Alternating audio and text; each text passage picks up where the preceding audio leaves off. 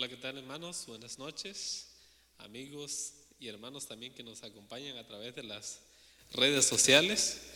Hoy vamos a compartir eh, unos párrafos de la palabra de Dios en Mateo 3, del 1 en adelante. Así que, bueno, antes de empezar a, a estudiar, vamos a, vamos a tener una palabra de oración. Padre nuestro que estás en el cielo, santificado sea tu nombre. Señor, te agradecemos por darnos otra vez la oportunidad de estar aquí en tu casa de oración, dispuestos a alabar y glorificar tu santo nombre. Señor, te pedimos el perdón de nuestros pecados y que tú, Señor, puedas estar con nosotros y nos ayudes a entender y comprender tu palabra, Señor. Y también que sea de gran bendición para aquellos que nos ven. En Cristo Jesús. Amén. Bueno, vamos a hablar acerca del ministerio de Juan el Bautista y va a ser algo, algo breve, una pequeña meditación, pero en sí no es pequeño. Yo digo, uso, uso esa frase, pero al abrir la palabra de Dios estamos abriendo grandes verdades. En aquellos días vino Juan el Bautista predicando en el desierto de Judea y diciendo, arrepentíos porque el reino de los cielos se ha acercado, porque este es aquel de quien, de quien habló el profeta Isaías diciendo, voz del que clama en el desierto, preparad el camino del Señor, enderezad sus sendas. Ese es al versículo 3. Hermano, nosotros tenemos un trabajo que venimos a ser como Juan el Bautista. Tenemos que llevar esas buenas nuevas. Tenemos un ministerio. Dios nos mandó a hacer algo.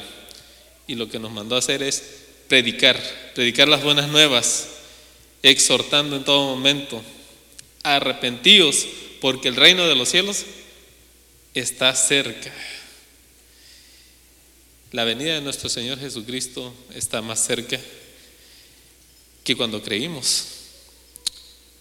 Vemos señales, cosas que están pasando y podemos decir con gran seguridad que Cristo está a las puertas. En el 3.6 dice, y eran bautizados por él, por él en el Jordán confesando sus pecados. ¿Qué es lo que tenemos que hacer nosotros? Predicar llevarlos a, a que tomen la, la decisión, que se decidan por Dios, necesitan ser bautizados. Así que tenemos ese, ese gran ministerio, tenemos esa gran responsabilidad y vamos a tener trabas, vamos a tener grandes trabas en el camino. Miren lo que dice eh, 3.7. Mateo 3:7, pero cuando vio que muchos de los fariseos y de los saduceos venían a su, a, su bautismo, le dijo, generación de víboras, ¿quién nos enseñó a huir de la ira del que vendrá? ¿Será que vamos a tener nosotros gran oposición? ¿Será que estamos teniendo gran oposición aún de los nuestros? Claro que sí, tenemos oposición. Saben que una ilustración de, de, los, de los primeros cristianos, ¿qué era lo que ellos pasaban? Hermanos, nosotros ahorita tenemos un evangelio de privilegio, un evangelio en el que nos gozamos y que lo tomamos muy a la ligera los primeros cristianos en los lugares comunistas tenían grandes adversidades. Unos eran quemados vivos, unos eran perseguidos hasta el punto de al punto de muerte. Y nosotros que tenemos todos los privilegios, tenemos toda la libertad para poder llevar el mensaje a aquellas personas que lo necesitan,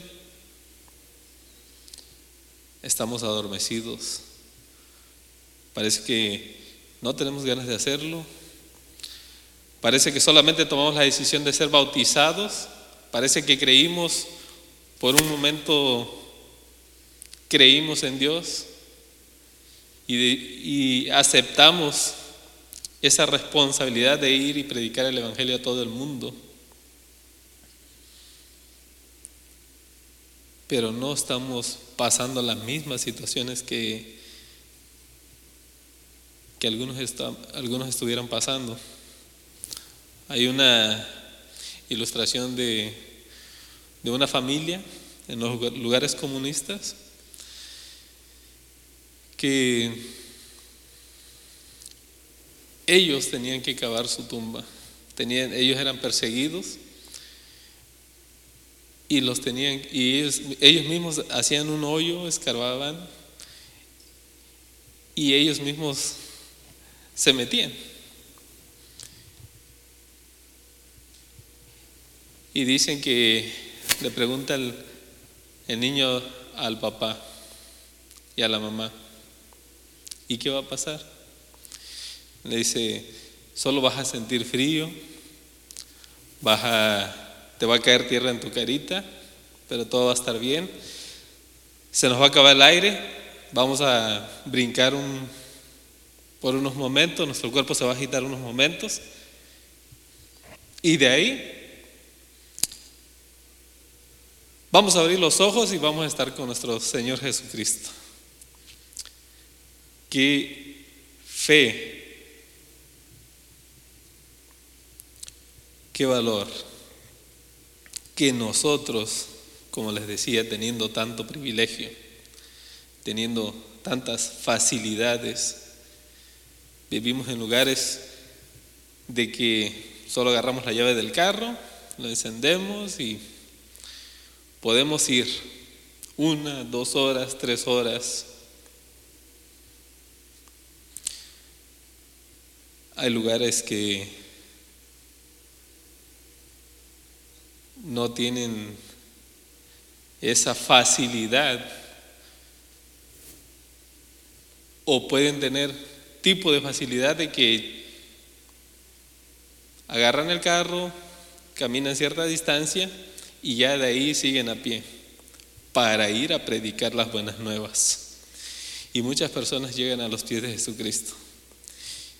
Y a veces nosotros teniendo todas esas facilidades no lo hacemos que porque tengo que trabajar, eh, no tengo tiempo para ir a la iglesia, que porque X motivo. Con esto no estoy señalando a nadie, sino que aparte de que tenemos obstáculos dentro y fuera de la iglesia, nosotros mismos somos el, el obstáculo, nosotros mismos ponemos las limitaciones. Y nosotros tenemos un deber, predicar el Evangelio, exhortando, como dice Mateo 3.8, haced pues frutos dignos de arrepentimiento. ¿Cuáles son esos frutos dignos de arrepentimiento? Es decir, que mostrarán, que deben demostrar que se han convertido y que sus caracteres se han transformado. Ni palabras ni simulaciones. Los frutos, el abandono de los pecados y la obediencia a los mandamientos de Dios son los que demuestran la realidad de un genuino arrepentimiento y una verdadera conversión. Eso lo podemos también encontrar en mensajes selectos.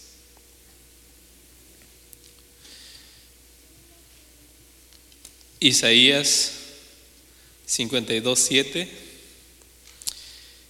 dice, cuán hermosos son sobre los montes los pies del que trae alegres nuevas, del que publica la paz, del que trae buenas nuevas del bien, del que publica salvación, del que dice acción, tu Dios reina. Amén. La Biblia nos dice, cuán hermosos son sobre los montes los pies del que trae alegres nuevas. Hermanos, amigos, yo los invito a que ustedes puedan ser de quien se está hablando aquí, de quien se está diciendo cuán hermosos son los pies. Tal vez a algunos no nos gustan nuestros pies, pero qué bonito que pueda decirse. Qué hermosos son tus pies porque nos traes buenas nuevas.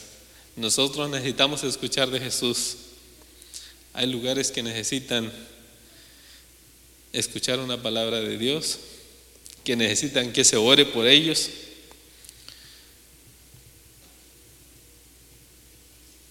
Hay lugares que necesitan más que eso, pero necesitamos poner de nuestra parte. A veces estamos tan fríos que no escuchamos ese llamado que está por doquier que dice pasa y ayúdanos. Así que hermanos, los invito a que puedan agarrar su armadura, agarrar la palabra, estudiarla. Dice mi amigo Abraham, comérsela porque a veces no conocemos, no conocemos la palabra de Dios y queremos dar un mensaje, pero no estudiamos la palabra. Así que los invito a que podamos estudiar y podamos llevar ese evangelio, esas buenas nuevas, a todo aquel que lo necesita. Que Dios los bendiga.